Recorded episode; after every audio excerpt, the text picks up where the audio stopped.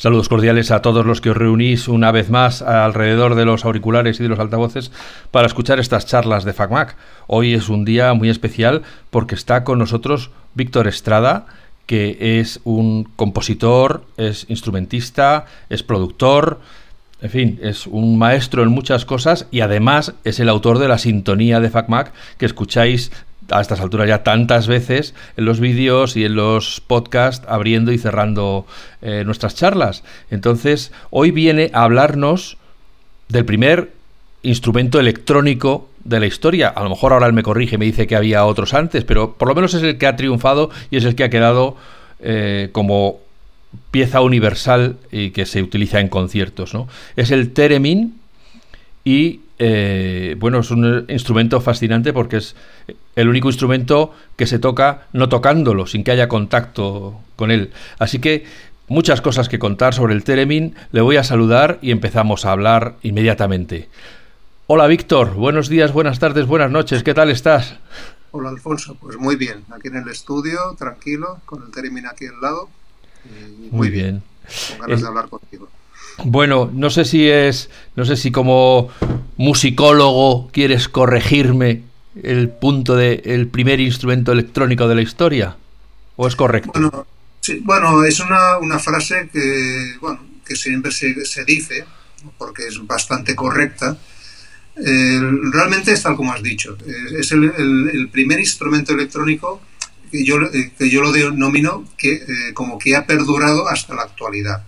Obviamente, antes del Theremin hubieron muchos experimentos. Eh, han habido muchos físicos.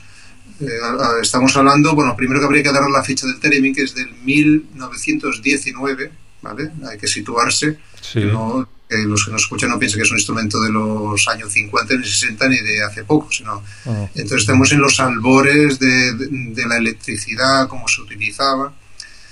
Y, y experimentos sí que hubieron, experimentos o, instrumentos de laboratorio o aparatos que sí que sonaban, pero que no, no han tenido ni tradición ni se han fabricado a nivel de factoría, que han, sido, bueno, han quedado en los laboratorios. Y por una serie de circunstancias, el Teremin salió del laboratorio directamente a las factorías, bueno, porque eh, tuvo su momento, tuvo un gran interés el instrumento por sus características, por su sonido y, bueno, y una serie de causas que ya iremos hablando. Hablar del Teremin es hablar de su inventor, que es Leo Termin, un ruso que estaba investigando y cuéntanos un poco cómo fue, que, la historia de su vida es apasionante, eso sí queda para una película de las buenas, buenas, porque tiene de todo, tiene eh, sociedad, tiene espionaje, tiene secuestros, tiene, vamos, toda. y tiene éxito, tiene ser una persona súper popular en Estados Unidos, éxito industrial, empresario de éxito, en fin, eh, concertista. Cuéntanos un poco cómo es estos orígenes de, Víctor Termin. Bueno, eh, Leo Termin. ¡Ay! Perdón. Es la edad y es la hora de mi pastilla y no me la he tomado. Así que, de Leo Termin, cuéntame un poco cómo es la historia de Leo Termin. Bueno, la, historia de Leo Teremin, como comentas, eh, no da para una película, sino para un serial, porque realmente vivió una época muy interesante de la historia de, Europa y América. Y, cuando hablamos, nos enfocamos en el Teremin, que sería de lo primero que hizo de muchísimas cosas, pero fue un gran inventor entre sus inventos pues hay cosas tan cotidianas como por ejemplo las puertas que se abren automáticamente, pues eso es uno de sus inventos. De hecho, él en los años 20 ya trabajaba con monitores en color, se adelantó mucho, muchísimo a, su época. Incluso eh, se puede decir que fue el, inventor en los años 20 de, la primera caja de ritmos. Y así podría decir muchas cosas el único problema que él, pues, como he dicho antes, se adelantó mucho a su época entonces sus inventos pues se quedaron ahí. Todo el Teremin y otras cosas como, por ejemplo, inventos eh, dedicados al espionaje. Eso es otro tema a tratar. Esto sería ya un capítulo, pero realmente revolucionó mucho el tema del espionaje Y muchos de esos inventos, pues, eh, aunque parezcan mentiras, se han dado a luz hace muy poco. Cuando en América, pues, han, digamos, papeles que estaban secretos, pues los ahora se pueden consultar y ahí vemos como Lev Termen, pues, eh, bueno, se las había ingeniado para espiar ahí a los americanos. Pero bueno, como digo, eso es otro tema, yo trataré sobre todo el, tema musical.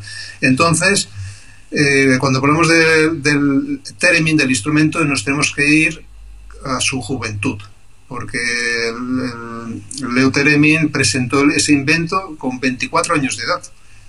con 24 años él ya trabajaba en, laboratorios, ya, era músico, era un físico, físico profesional. En Rusia, estamos hablando de Rusia. Sí, sí, sí, sí, exacto. él nació en San Petersburgo y en Rusia pues estaba él con todos sus desarrollos eh, eh, electrónicos. Y realmente el Telemin, el, nacimiento del aparato mm, fue como una especie de serendipia, no fue buscado, su nacimiento no fue buscado, nació él solo el instrumento. Mí me gusta decirlo así porque realmente fue así. Ah, fue un instrumento de penalti. Sí, bueno, una cosa. No estaba bueno, buscado. Yo digo serendipia porque buscas una cosa y te sale otra. Sí, sí, sí. Eso es, y, realmente es así. Normalmente, si, tal como lo explico yo, no se suele explicar. Se explica, pues bueno, que él lo inventó, lo desarrolló, pero realmente él estaba trabajando con, en un experimento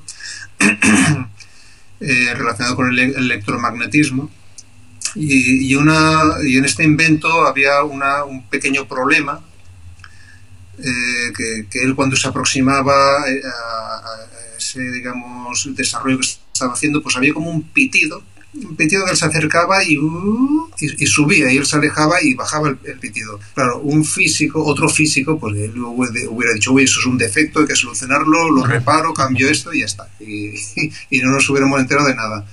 En cambio, Lefterman, como también era músico, pues él ya enseguida se le encendió la bombilla y dijo, eso de acercarme a, algo que suba el tono y me alejo y baja el tono, pues esto podría ser un instrumento.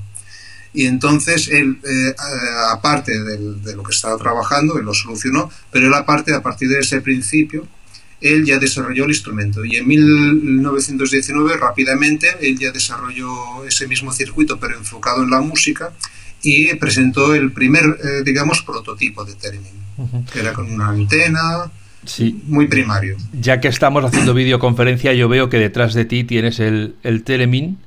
¿Puedes levantarte, irte al Theremin y, y explicar los movimientos, eh, o sea, cómo ocurre ese, ese cambio de, de, tono o esa escala según mueves el brazo en un sentido o en otro, para que lo oigan los, los escuchantes.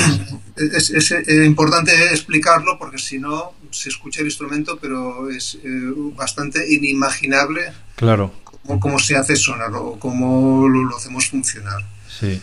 Mira, el Telemien tiene dos antenas una, bueno, esto los oyentes que busquen rápidamente una fotografía de un Terem, que es muy fácil. Sí, la, pondré yo en el post, sí, Y entonces verán que tienen a la, a la derecha del músico hay una antena vertical y a la izquierda una antena horizontal.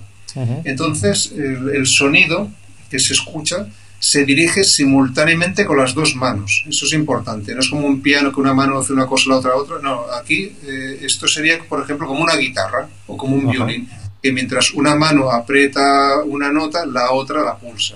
En el Teremin es al revés. La, en la antena vertical yo tengo la nota y, que suene o no suene es la antena eh, vertical. Horizontal. Eh, horizontal. Entonces yo ahora, el término no suena y no suena porque yo mi mano izquierda está eh, muy cerca de, la, de, la, antena horizontal. Entonces si yo la voy elevando,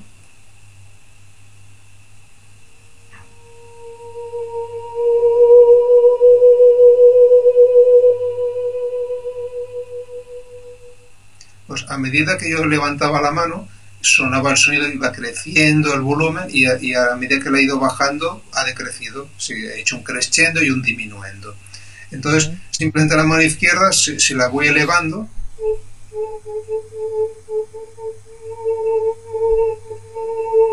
esos que se escuchaban era porque eh, hacía unos impulsos ascendentes de la, de la mano izquierda. Pero yo ahora estaba trabajando con un tono solo, ¿vale? un tono X, el que, el que fuera, y entonces si yo quiero cambiar de tono, el principio es muy sencillo, el principio, no la técnica. Y el principio es, si yo me acerco a, la antena vertical, la frecuencia aumenta, que esto en música pues sería pues, eh, la escala musical ascendente, y si yo me alejo de la, de la antena vertical, el sonido baja de frecuencia. ¿Vale? Eso es como lo vería un físico, subir frecuencia, bajar. En música pues sería yo hago una, escala, unas notas ascendentes y otras descendentes. Vale, haré un poco ahora me acercaré hacia la antena.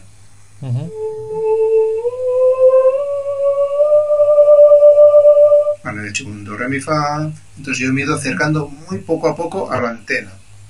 Y ahora voy a descender.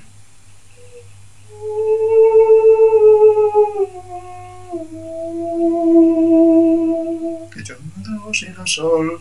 Entonces he ido bajando y me he ido acercando. Ahora mismo me he alejado de la antena. Esto son movimientos muy pequeñitos, no hay que imaginarse que me estoy moviendo mucho, me estoy moviendo milimétricamente. Sí, no, estás haciendo la ola, ¿no? Exacto, entonces si yo ahora, por ejemplo, eh, subo en vez de notita, notita, ocho notas, ocurre esto, ahí sí que se ve la mano moviéndose bien.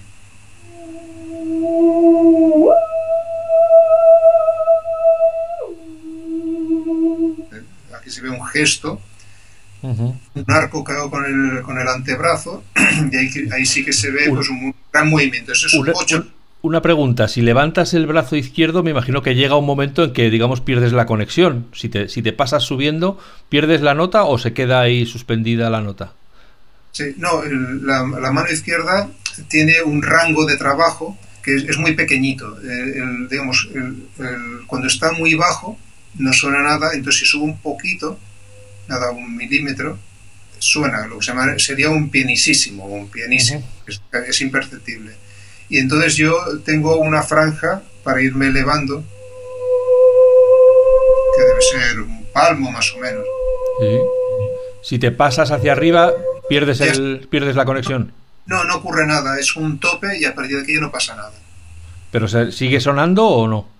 Sí, sí, sí, sigue sonando al, al volumen, digamos, yo que sé, si a lo mejor dividimos el volumen de 0 a 10, pues el, el 10 está en un punto y si sigo subiendo siempre estoy a 10, no, no sube más. Bueno, esto lo, lo, puedo probar ahora y, se, se, escuchará ¿eh? y tú lo verás. Ajá. Y ahora sí que ha bajado porque me he acercado en esa franja y empezó a disminuir. Claro. Llega un momento que yo puedo subir y, ya, y siempre suena igual, no, no, puedo, no puedo más. Ya, ya, ya, ya. Bueno, ¿Ha quedado claro? Sí, sí, sí, está perfectamente. Yo creo que incluso los que solo lo están oyendo han entendido cómo funciona eh, y yo creo que no, no, habrá problema. Me imagino que el Termin tiene su interruptor de encendido y apagado.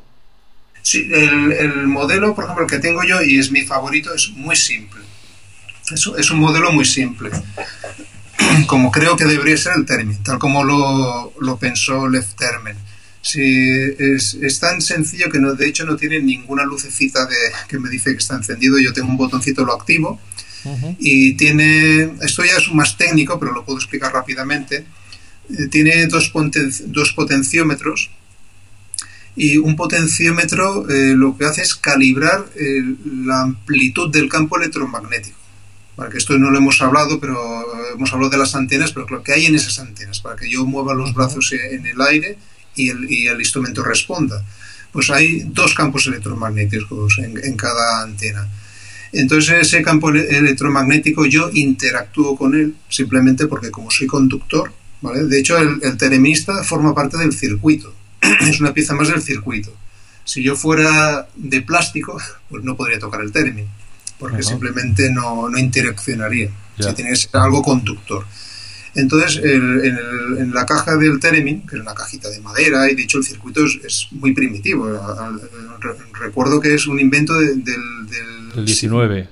1919. Sí, sí, 1919. Eh, en aquella época los físicos trabajaban con pocos medios pero con muchísimo ingenio y con cuatro, nada, unos pequeños condensadores de bobina, la, la, diferencia que hay ahora con los términos de ahora con los de antiguos ahí trabajaban con bobinas, trabajaban con eh, componentes de, la época. Y era pues ahí unos sustitutos, y entonces yo tengo un Theremin que es pequeñito y transportable, pero el mismo Theremin, el que tenía el Termen, estamos hablando de, de un cacharro importante, ¿eh? unas antenas grandes y tal. Entonces, ese campo electromagnético yo lo calibro con, el, con un, un, potenciómetro que se llama pitch. Y ese campo yo lo hago o más grande o más pequeño. Es decir, puede ser tan grande de varios metros o tan pequeño que ocupe alrededor de la antena un centímetro.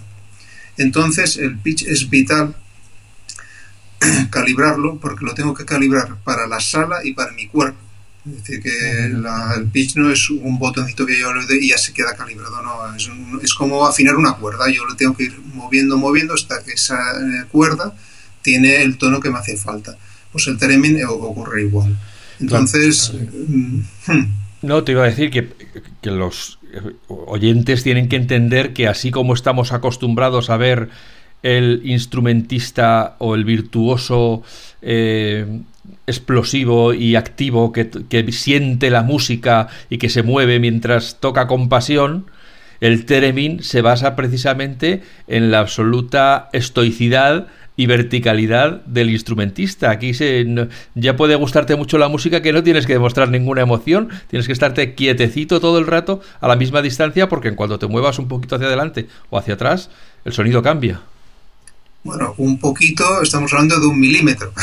Ya, por eso, imagínate. Casi te tienen que atornillar al suelo para que no, que, por error no, no des un paso atrás. ¿o no? no, no, eh, esto es educación corporal. Realmente no, es que esté, a ver, los oyentes no tienen que pensar al telemista como una persona que es una estatua, un poco más que una estatua. No, no, a ver, eh, si yo, por ejemplo, me quedo muy quieto, respirar ya afecta al tono. Respirar, yo respiro y como el, pecho ya cambia la forma, ya, uh, ya sube el tono. Y cuando saco el aire, uh, baja. Entonces, el tereminista realmente lo, lo, que aprende es eh, a, mover el cuerpo y continuamente a corregir esas imperfecciones. Entonces yo, por ejemplo, yo estaba haciendo un tono y lo mantenía, pero a lo mejor el cuerpo se movía, pero mi brazo corregía esos movimientos. Claro, pues yo no puedo estar quieto, aparte es desagradable y no se puede. Eh, porque estaría trabajando una, una, tensión terrible. Entonces, sí, yo puedo, me puedo mover y si el cuerpo se mueve un poco hacia la antena, el brazo se corrige y hace el movimiento contrario. Entonces, claro, eh, el tereminista cuando ha educado el cuerpo a lo largo de los años, estos años de trabajo, como cualquier instrumento, entonces estás continuamente compensando y entonces, pues bueno, eh, estás, digamos, es una postura, podríamos decir, bueno, elegante, porque es, una postura que el tenista está recto, los brazos tienen una postura muy, muy característica. Esto si se ven imágenes de Clara Rockmore, se ve esa elegancia de, de movimiento. Y es una cosa muy característica de los músicos clásicos que tiene una elegancia postural porque es una cosa que se trabaja mucho, la postura, para que el, el instrumento y el instrumentista puedan convivir bien, ese problema. Y sería más bien ese el enfoque, pero sí, eh, no puedo hacer como Alan Goujon, ni puedo yo tirarme por... Eso. Eh, eso no. Yo, yo, por ejemplo... Ni como Ara Malikian, ¿no? No puede ser como Ara Malikian. Eh, por ejemplo, no. no. A ver, si quiero hacer un poco el loco y hacer ruidos y tal en un momento dos, sí, y hay teleministas que a lo mejor en alguna obra, por ejemplo, Carolina Eich tiene varias obras con orquesta, que sí que la, vemos ahí moviendo los brazos y subiendo y no sé qué, pero porque el, el compositor ya le interesa esos movimientos para un poco espectáculo, podemos decir un poco de espectáculo pero mm, si no hay que hacer ningún glissando exagerado ni, una cosa así muy, muy dramática, no, el movimiento es muy sutil, muy elegante, yo sería la, palabra idónea. Pero aquí estamos hablando de, bueno, supongo que como con la guitarra como con el violín, pero con una dificultad añadida, es, tienes que ensayar horas y horas y horas para detener la mano en el punto exacto para que suene la nota exacta, con la, con la dificultad, digo, de que tú no tienes nada a lo que agarrarte. El violinista o el guitarrista tienen la guitarra abrazada a su cuerpo. Mm, el, el tereminista está en el aire suspendido y, es una cuestión de, bueno, de memoria fotográfica el saber en qué momento tiene que parar para que suene exactamente la nota que tiene que sonar. Bueno, eh, eso en apariencia. Yo, mm, por ejemplo, yo diría que es más difícil tocar el violín que el theremin. Por dar un ejemplo. Yo ahora con los años de experiencia y trabajando con alumnos, que eso es esencial, para, porque yo puedo explicar mi experiencia, pero yo hasta que no he trabajado con alumnos, yo no he podido ver qué es lo que les puede costar o lo que no les puede costar. Realmente eh, parece como si las notas estuvieran en un punto, yo tengo que saber ese punto en el espacio dónde están. Pero no están así. Realmente el, el, lo, lo que trae, mira, un ejemplo y que es así, eh, un tenista mm, actúa igual como haría un golfista. Por ejemplo, él dice, uy, ¿cómo el, golfista puede poner la, pelota justo a tantos metros y acertar el agujero y tal? Bueno, porque él, su cuerpo ha aprendido unas tensiones corporales, musculares, para dar el, impacto, digamos, al aparato que, lanza la pelota. Y en el caso del tenista es igual. realmente el cuerpo lo que aprende son unas tensiones, unas posturas muy exactas, son matemáticas, pero se aprenden a base de educar el cuerpo. Entonces uno va repitiendo, repitiendo y ya llega un momento que el cuerpo aprende que si yo muevo el brazo tantos milímetros o tantos centímetros, ahí tengo una nota. Pero hay un punto de referencia, que es el, punto inicial, que es como nos ponemos todos los teleministas con el brazo levantado, en el cual hay, hay una nota, que sería por ejemplo el Do, y yo sé que aparte de ese Do, si muevo eh, X centímetros el brazo, pues tengo un mi, un sol o la nota que sea. Pero al tanto, eh, llega un momento que yo no soy consciente de eso. El, oído eh, y, la, musculatura han ido aprendiendo esos gestos. Son gestos como por ejemplo abrir con las llaves una puerta, pues uno no piensa que tengo que girar con tanta fuerza eh, ese, digamos, ese radio, no, no. Pues son como tantas cosas que automatizamos. Pero eso sí, para automatizar hay que educar correctamente el cuerpo con una buena técnica y repetir, repetir. Y a lo largo de los años, pero eso es igual que el violín, la guitarra, a lo largo de los años ya el tenista está formado y acierta todo y no piensa, que lo, lo, peor que puede hacer un músico es pensar en la técnica. La técnica ya tiene que formar parte de su estructura.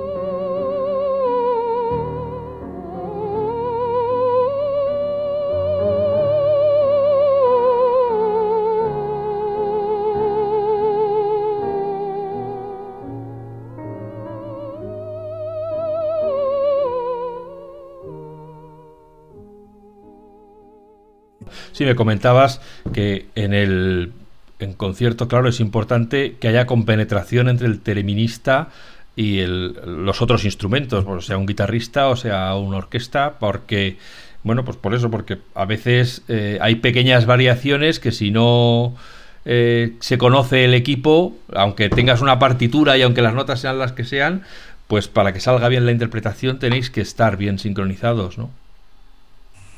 Sí, bueno, esto es una, una cosa que, que, se que trabajo muchísimo desde el primer día con los alumnos, de que no piensen que el Telemin es como una cosa etérea, flotante, New Age, bueno, que podría ser, ¿vale?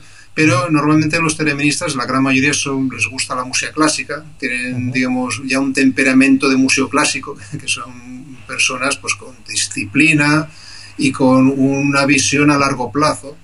Claro, normalmente la, gente así más autodidacta o que tiene muchas prisas, pues bueno, se hartan del instrumento y, y al cabo de unas semanas ven que no hay forma de sacar nada y realmente es que no, en, pocos días no se puede sacar nada. Uno tiene que decir, venga, yo veo, por ejemplo, grandes teleministas, como puede ser Peter Pringle, Lidia Cabina, Clara Rockmore, ver y escuchar que lo que se puede hacer en un instrumento, marcárselo como objetivo y tener paciencia y decir, bueno, yo llegaré a eso, pero me tengo que esperar dos, tres, cuatro, cinco, seis años, lo que haga falta, pero yo ese objetivo lo voy a cumplir. Sí, claro, si yo quiero tocar como líder cabina en unos cuantos fines de semana, pues mejor que ni, ni, se le ocurra comprar instrumento, porque va a perder el tiempo. Y ahí es, está el, el, tema. Y lo de compenetrarse, eh, sí, hay que compenetrarse en el instrumento, eso ya tiene que venir de casa, cuando uno va al escenario. Y cuando estás, por ejemplo, yo he tocado con orquestas o, o conjuntos musicales, sí, hay el director o hay la inter, interactuación con los músicos y entonces ya te sincronizas. Pero eso ya no es una cosa del theremin, sino es de cualquier instrumento. Eso hay que trabajarlo. Y yo desde el primer día con los alumnos ya van trabajando con el tempo, colocar las notas donde tienen que ir, eh, después con el metrónomo y, y, también con bases musicales para que las notas, eh, digamos, no estén ahí en cualquier sitio.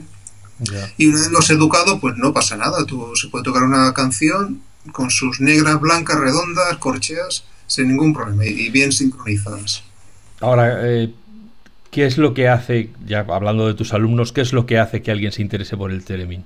¿Es gente que ya toca otros instrumentos y quieren aprender el Teremin? ¿O es que han, han oído campanas, valga la, metáfora, y, quieren saber qué es esto del Teremin? ¿O es que lo ven fácil y piensan, ah, pues mira, como no soy capaz ni de tocar la flauta, voy a aprender el Teremin que, que no tiene técnica? Mm.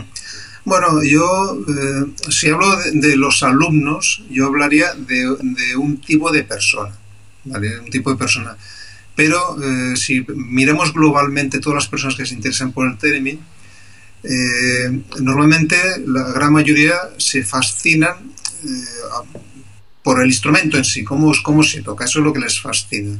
Y eso es un pequeño peligro porque normalmente se llevan una imagen muy falsa del instrumento. Piensan que mueven las manos y salen una, una música celestial y, y, son mucha gente, eh, sobre todo que no son músicos, eh, no se dan cuenta de que hay un trabajo detrás. ¿vale? Entonces, eso yo me lo he encontrado durante muchísimos años, sobre todo al principio, de personas que contactaban conmigo que querían tocar, oye, pues mira, quedo un día, me explicas cómo va, imagínate, es como si digo, pues, pues sí, unas cañas. Sí, sí. cómo va el piano y tal, ¿no? Uh -huh. y, y, eso muchísimas veces, muchísimas. Y entonces es gente, eh, a ver, que, que, entra en el instrumento de una forma muy inocente. Se fascinan por el instrumento, investigan y, ven toda la historia que es fascinante, la de Left Termen, la Rockmore, realmente es, de película, el, el mundo del theremin, pero no son conscientes que hay un sacrificio y un trabajo. Entonces, yo para esa gente hace tiempo escribí un artículo para despertarles de, de esa fábula o, o, esa, bueno, esa imaginería que, es, que se han montado. Y es un poco para despertarlos. Es un artículo un poco duro, uh -huh. pero es que yo cuando me llama alguien le digo, mira, antes de seguir hablando, léete este artículo y según cómo reacciones, seguimos hablando o no bueno, gracias a ese artículo me he ahorrado de, de, de, hacerle, no de perder yo el tiempo. Yo estoy encantando, encantado de, de que me llame la gente, yo de ayudarles y tal, pero eh, me ha ido bien para que esa gente no pierda el tiempo, ¿vale? Que no se gasten un dinero para nada, ni intenten hacer una cosa que van a ver que no les va a funcionar. Y bueno, y entonces de, de ese grupo de personas que contactan conmigo, que estamos hablando de cientos ¿eh? de personas, pues hay una minoría selecta que son los que acceden a, a, aprender y ellos ya son conscientes, ya muchos ya desde el principio tenían claro que había que trabajar, había que estudiar, otros les ha ido bien, vale, ya sé que me va a costar, pero me interesa, ¿vale? Uh -huh. Y entonces, ya te digo, normalmente el, esa fascinación viene muy visual, por desgracia, porque el Teremin tiene ese hándicap de, que visualmente impresiona mucho. Eh, pero bueno, después hay la otra parte que es un instrumento, es lo que digo yo siempre, es que es un instrumento como el violín, la flauta o, la, o, la, gaita. hay, que, hay que estudiar, si no, no suena. Ya, ya, ya. Eh, bueno, los escuchantes que estén interesados en el texto del, del post eh, encontrarán eh, los enlaces al artículo que acaba de citar Víctor y luego pues también a, a, Víctor Termin, a Lev Termin, Lev Termin, León Termin, etcétera, ¿no? Para los que quieran aprender un poco más de este magnífico, de este etéreo eh, instrumento. Eh, vamos a hablar del sonido del término, porque claro, según cómo se toque, tiene un aspecto muy similar a la voz humana, tiene una cadencia similar a una soprano o, tenor, etcétera, tiene una, una, calidad de voz muy parecida a la humana. Y luego también me gustaría contar contigo, comentar contigo por qué el Teremin ha acabado asociado a las películas de miedo, a los momentos de tensión, etcétera, ¿no? ¿Es también por ese, por esa recuerdo a la voz humana que tiene? Bueno, esto tiene una, explicación física. A ver, el, que suene como una voz humana, eso lo provoca el tereminista. Es, una, es, una, forma de interpretar. De hecho, el teremin, según la técnica que se utilice, puede recordar a un violonchelo, a un violín o a, una voz humana. Entonces, eh, para que recuerde una voz humana hay que aplicar varias técnicas. Eh, eh, lo primero es trabajar en la tesitura de la voz soprano o contralto sobre todo. Esto los músicos lo van a, ellos ya saben de qué estoy hablando, los que no, pues bueno, a lo mejor tendrán que investigar un poco. Pero bueno, cuando hablo de tesitura es la franja de notas que puede cantar esa persona. Por ejemplo, una soprano, ella puede cantar de una nota a otra y es como una barrera de ahí no puede pasar ni para arriba ni para abajo. ¿Vale? Esto es lo, que sea el, do, re, mi, fa, sol, la, si, do, pues a lo mejor la soprano llegaría desde un re a un la agudo y ya está, que son X notas. Entonces, si yo el término interpreto en esa zona, ya es el primer paso.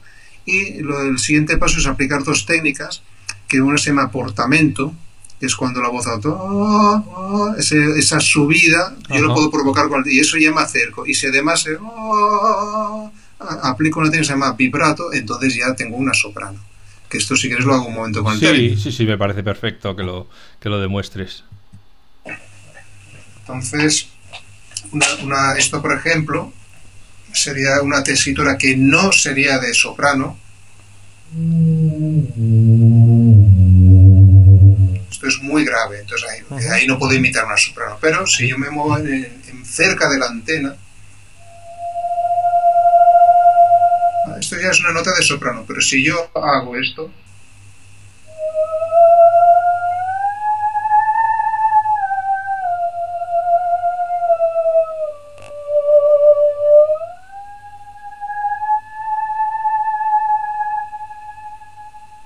hecho esos portamentos, que es la nota que se mueve y hago ese vibrato tan bonito, ahí ya escuchamos una soprano. Pero esto lo, tiene que provocar el, el teleminista. Ya, ya, ya, Es una técnica. que a veces hay obras que lo demandan y otras que no. Si, por ejemplo, yo toco una obra que originalmente es para soprano, yo intentaré eh, imitar la técnica que haría la soprano.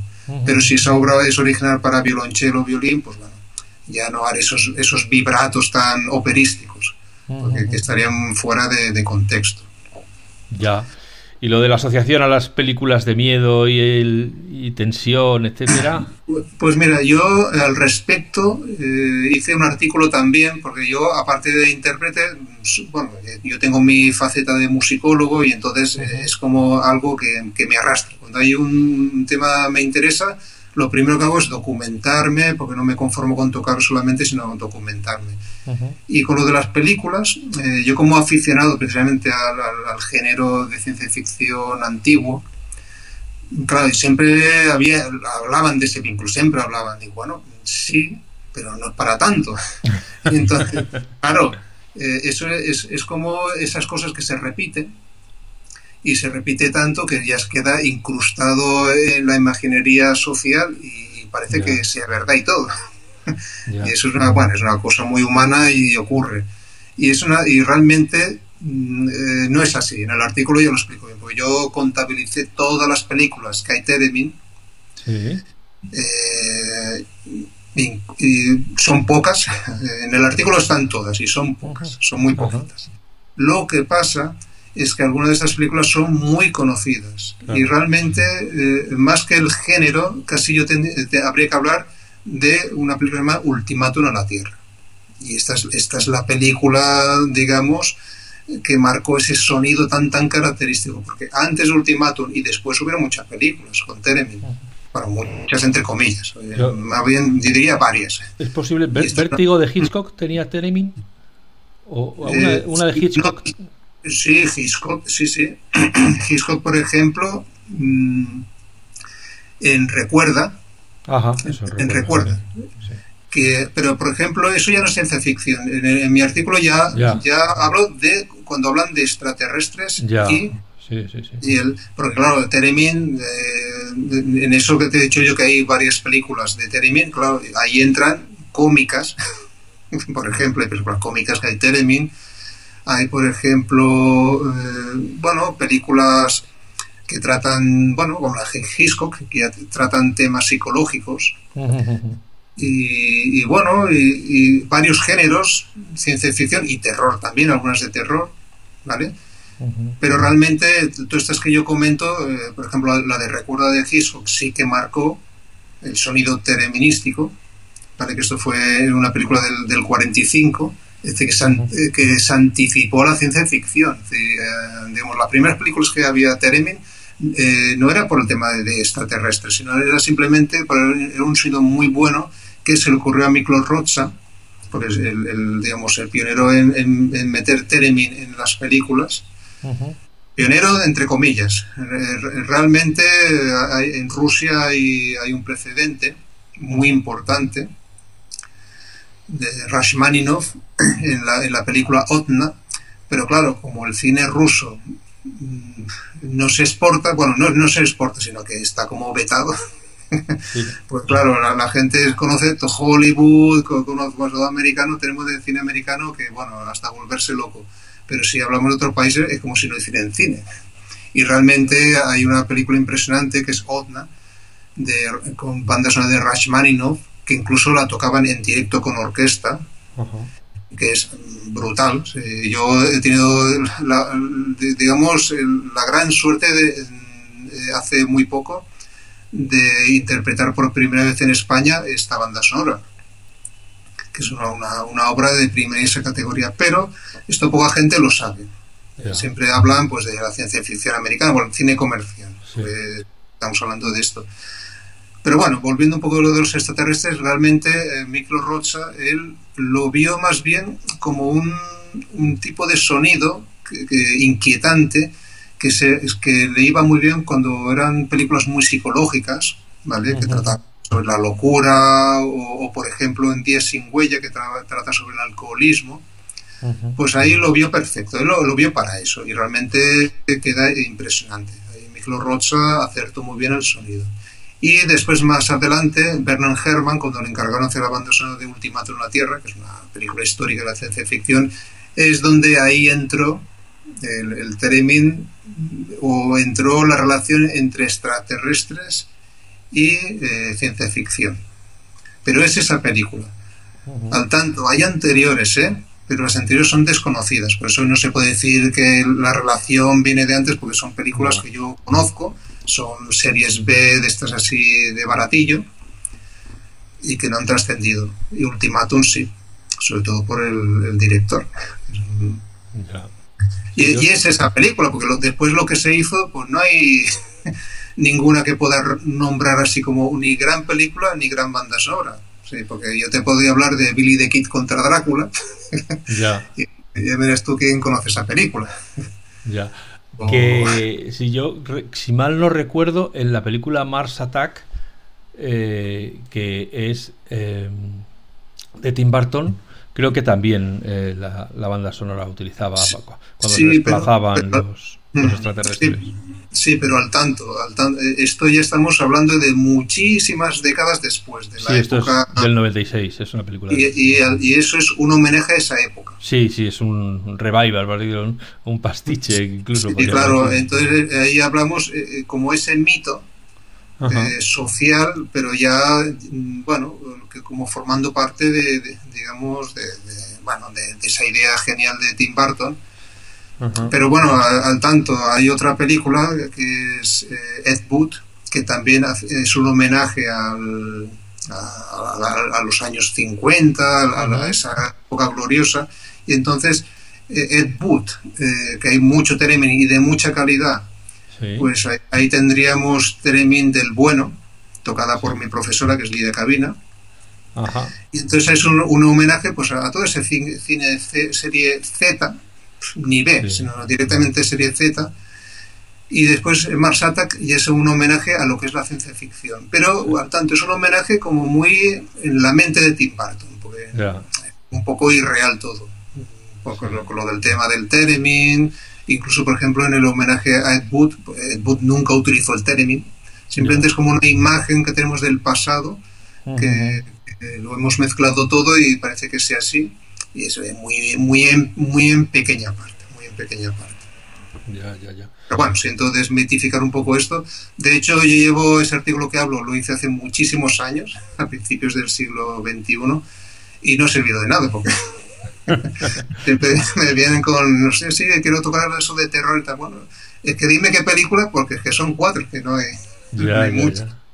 Y de bueno, hecho, pero... casi que hay más ahora que en esa época. Ahora, pues cuando hablan es, muy fácil. Cualquier anuncio que salga un extraterrestre, uh, ya sale el sonido ese. Claro. O cualquier cometraje, siempre sale el sonidito. Pero ese aullido típico, pues bueno, a los pobres tereministas, pues es que no tiene nada que ver con los tereministas, porque no, no claro. hacemos eso.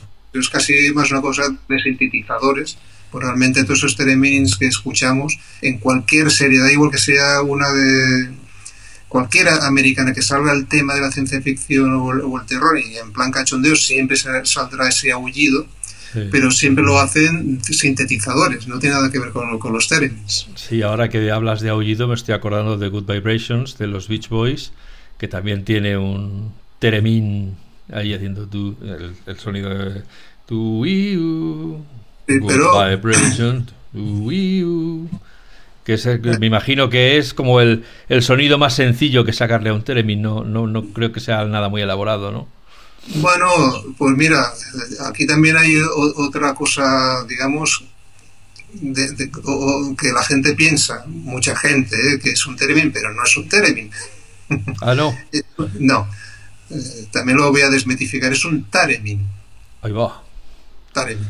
Madre mía, ¿y, y qué es eso? Y, y ese, el Taremin eh, bueno, yo explico rápidamente la historia porque es, es simpática y, y, bueno, y, tiene su gracia. Eh, el, digamos, el, en esa época los Beach Boys pues les gustó el sonido del theremin uh -huh. y lo querían meter en alguna canción. ¿vale? Eh, entonces, ¿qué ocurre? Pues lo que comentaba yo antes, que el theremin no se toca en un fin de semana, hay que estudiarlo. Entonces ellos tienen un theremin, en esa época era un RCA Victor, que era el único uh -huh. modelo que en América, los, eran los, realmente los que compraron la patente a Zeppelin. ¿Y qué pasa? Porque no había forma de tocarlo. Por no decir ahí una frase así. Sí, que no tenían ni la más pajolera idea. ¿Vale? Entonces, pero ellos estaban obstinados que querían el sonido del Teremin. Entonces hablaron con su ingeniero y dijo, bueno, no hay problema, yo os voy a hacer un Teremin que no hace falta ni aprender a tocarlo para que suene. Y entonces, que bueno, el, el ingeniero se llama Tanner, y por eso se puso Taremin, Tanner, Tannermin, o bueno, eso hay que, hay que buscarlo para ser la palabra exacta. Y simplemente es un Teremin que con el dedo pues lo mueves para la izquierda para la derecha, e incluso te puedes marcar las notas y es como los niños pequeños, venga, del do al re, venga, muevo moviendo el dedo y ya está, ahí, ahí sale y es como una especie de, de, bueno, no se le puede llamar teremin porque eh, no, no puedes interpretar como un teremin, es para hacer ese sonido concreto. O sea, que de hecho después... Nivel muchos... juguete, nivel juguete. Sí, sí. De hecho, e, e, ese mismo principio se, se ha utilizado en muchos sintetizadores, esto es lo que está metidos en, en la síntesis, en los eh, grupos o, o, teclistas de los años 70. Pues ya muchos sabrán que hay eh, teclados que tienen como una cinta muy, muy suave eh, de terciopelo y tú cuando arrastras el dedo hace tu y entonces ahí puedes imitar lo de los Beach Boys con, con este con, el con un sintetizador. No hace falta ni el, el Taremin ese.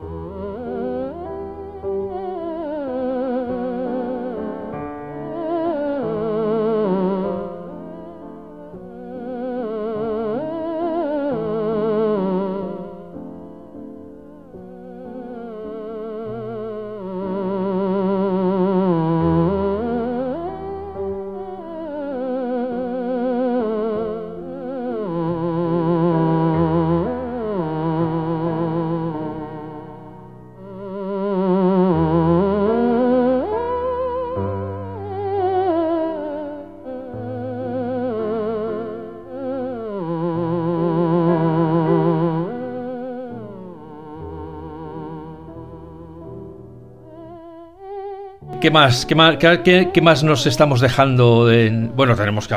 Tú cuéntame, hay que decir, por supuesto ya lo habréis deducido escuchándole, que Víctor Estrada es uno de los principales, si no el principal teleminista que hay en España. Es el, el capo di mare cuando hay que hacer telemín. ¿A quién se llama? A Víctor Estrada. Y si no está Víctor Estrada, pues ya habrá otros.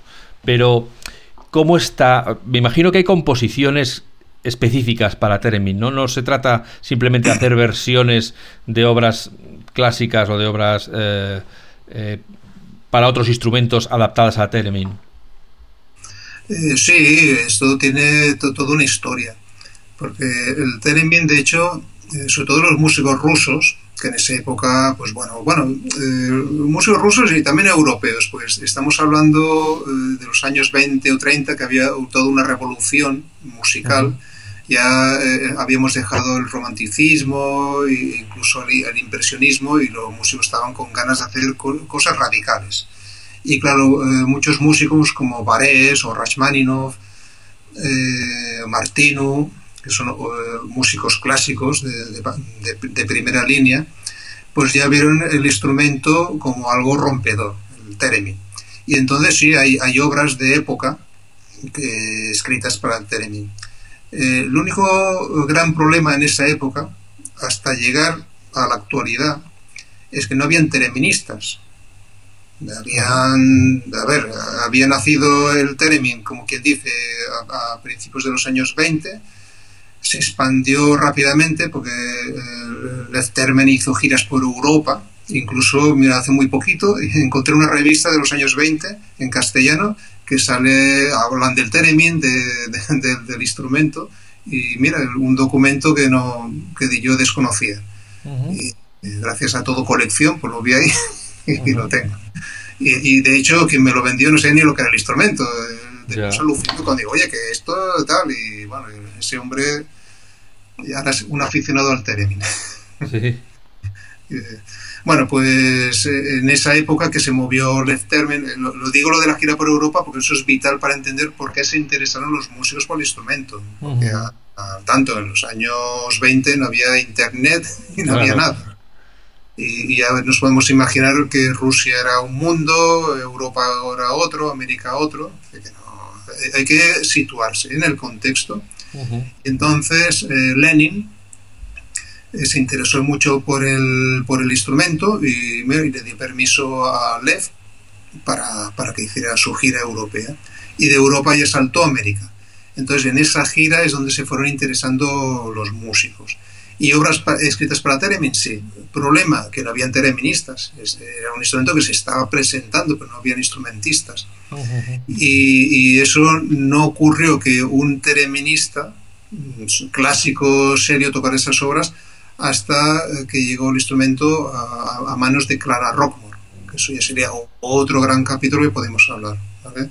Led Termen y Clara Romor se conocieron de jovencitos en América, los dos acabaron allí. Eh, Led Termen porque estaba de gira y Clara Romor, pues bueno, porque está, estamos hablando de los años 10, 20, eh, plena sí. rusa, bueno, estaba la cosa Sí. Pero entonces Muy, muy- eh, Termen aprovechó la gira en Estados Unidos para, para quedarse allí.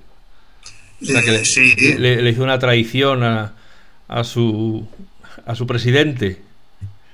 Sí, sí, bueno, bueno, entre comillas, ¿eh?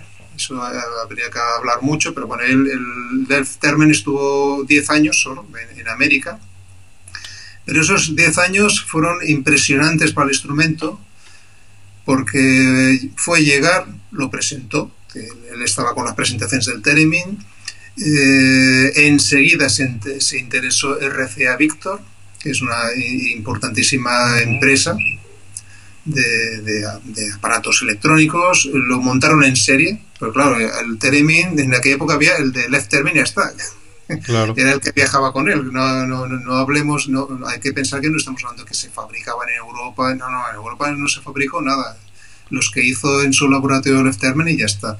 Y RCA Victor, pues lo que hizo fue, mm, bueno, industrializarlo. Y hizo pues unos 500 eh, Theremins muy bonitos, muy buscados, que la mayoría siguen funcionando, bueno, mayoría no sé, hay muchísimos que siguen funcionando, esos 500, y son los que escuchamos en las películas y tal.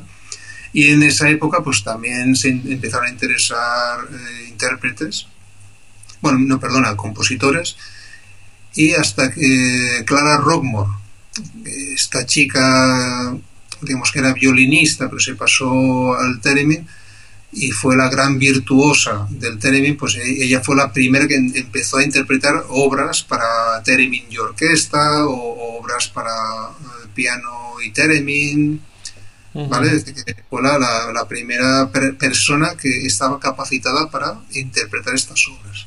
Obviamente, cuando hablamos de banda sonora, estamos hablando de, de obras menores, de grandes composiciones orquestales, grandes bandas sonoras, pero eh, con un papel del Theremin, no, no diré anecdótico, pero sí minimalista, Ajá. puntual, sí, muy puntual, ¿eh? Esas músicas que yo he tocado y bueno, aunque son curiosas, mm, aburren, aburren porque estás ahí con la notita para arriba y para abajo, eh, quedan muy bien, fantásticamente, pero que no, no llegues ni a desarrollar ni una melodía. Ya, no aportan nada. Claro, decirlo. no, no, de hecho, realmente se tocan en directo, pues son obras que no, no tienen mucha chicha, podemos decir. Ujú. Tener el interés histórico y está. En cambio, pues Romox sí tocaba unas obras impresionantes con orquesta, Ujú. y, y bueno, y todo hay que decirlo, y era, fue la primera y, la- y la última en esa época, porque es que no había más tereministas. Eh, lo que son mm, la- el, el grupo grande de tereministas de calidad, ya tenemos que hablar del siglo XX-XXI, sobre todo XXI. Ujú.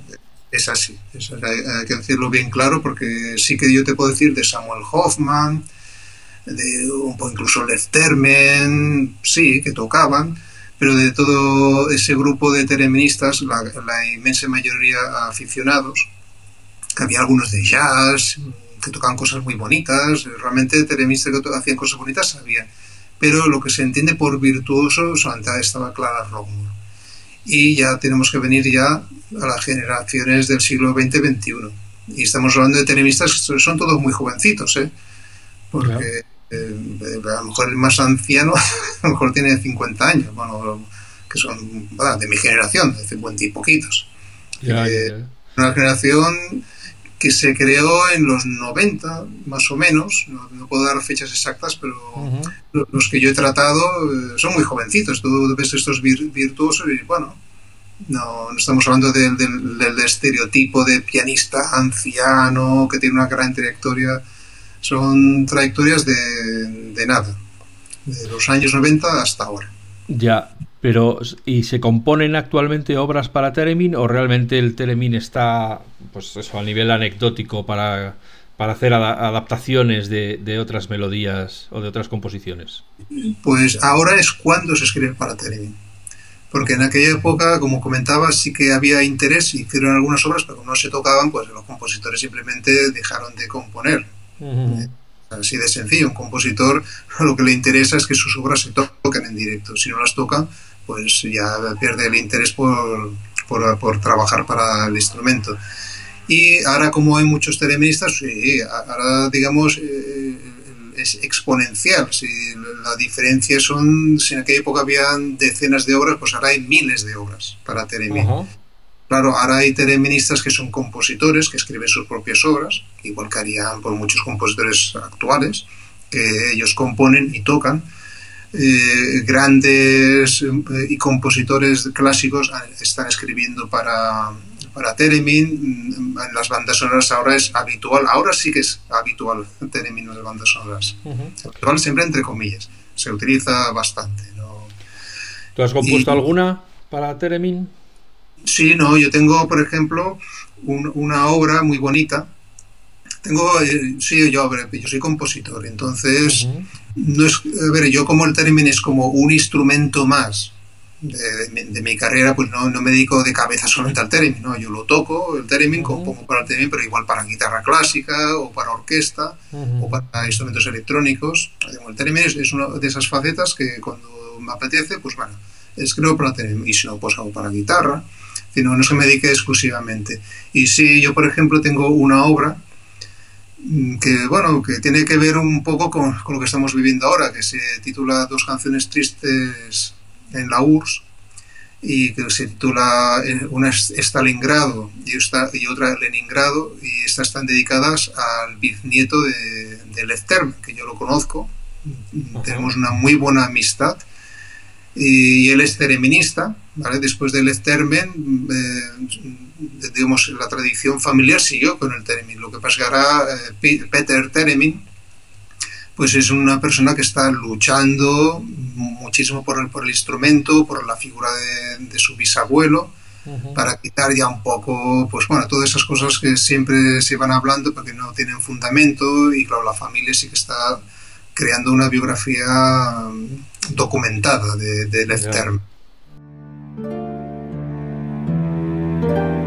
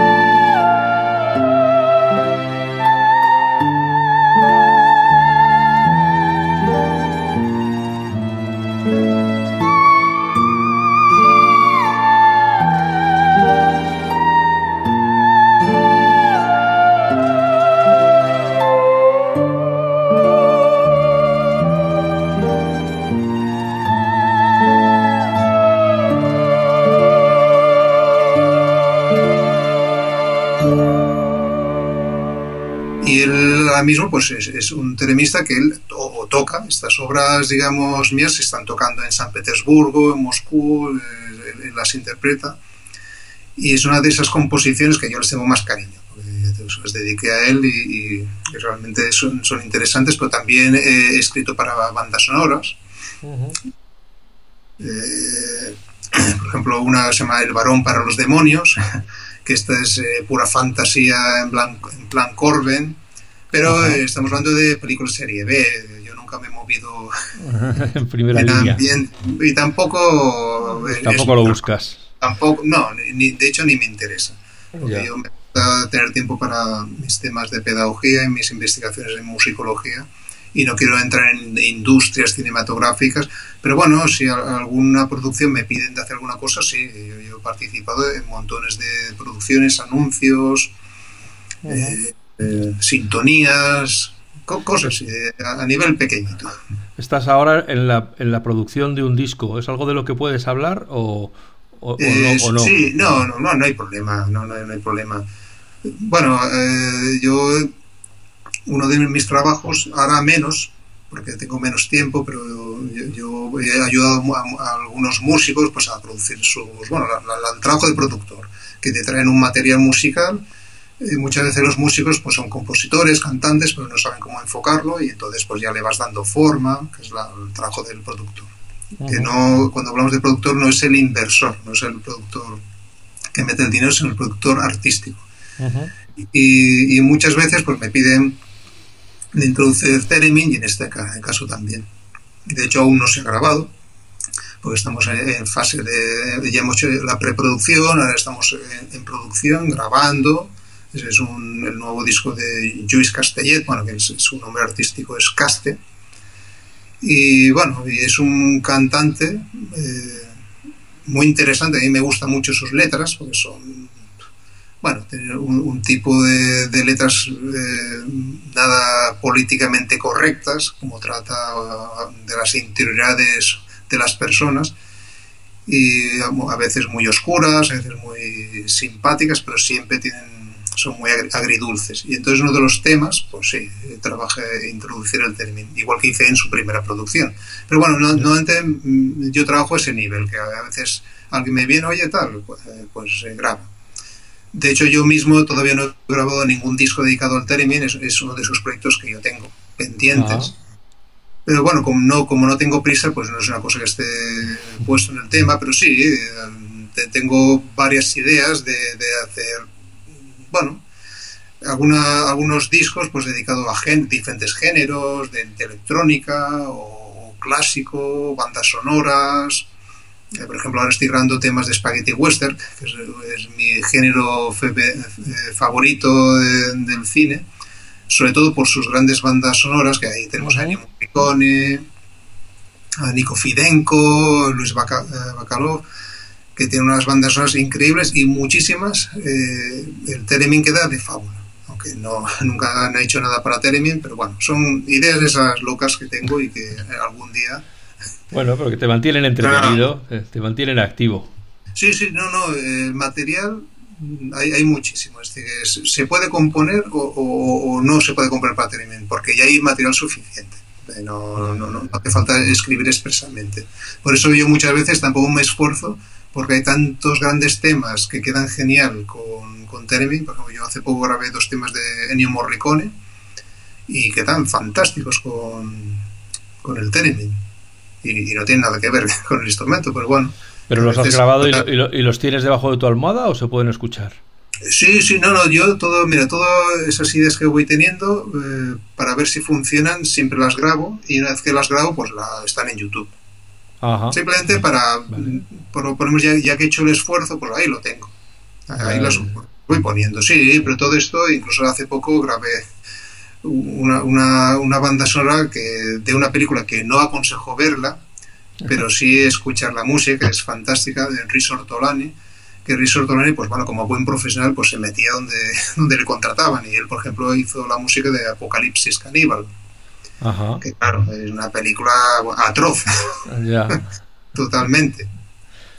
Eh, no, eh, pero la banda sonora merece la pena. Holocausto Caníbal. Bueno, no sé si era Holocausto Caníbal, bueno, la famosa película. Pero la, banda, la banda sonora merece la pena. No, la banda sonora es fantástica, pero, pero después, uy, ¿cómo puede este compositor hacer esta tan buena música para unas escenas tan terribles? Pues bueno, y yo cogí la banda sonora, ¿vale? Sin poner ninguna imagen, porque no, no, son, no son apetecibles. Eh, para, para, que veas que te pueden surgir grandes temas de los sitios más inhóspitos. Ya, ya, ya. Bueno, pues eh, Víctor, lo vamos a dejar aquí. De momento yo creo que solo, como hemos comentado, la, la vida de, de Lev Termin da para desmenuzarla porque es un hombre que vivió de todo. Y, y yo creo que como introducción al primer instrumento electrónico eh, tecnológico, podemos decir, eh, yo creo que, estamos ya más que equipados para entender qué es el término, que estoy convencido que muchos de nuestros oyentes nunca habían oído hablar de él y les va a encantar conocerlo. Eh, te agradezco enormemente que hayas encontrado este hueco para hablar con nosotros. Espero que volvamos a hacerlo pronto porque tienes muchas cosas muy interesantes que contar. Y a vosotros, queridos y queridas, que estáis allí detrás, como siempre, desearos que seáis felices, que seáis buenas personas y nos escuchamos dentro de las charlas de FacMac muy pronto. Hasta ahora.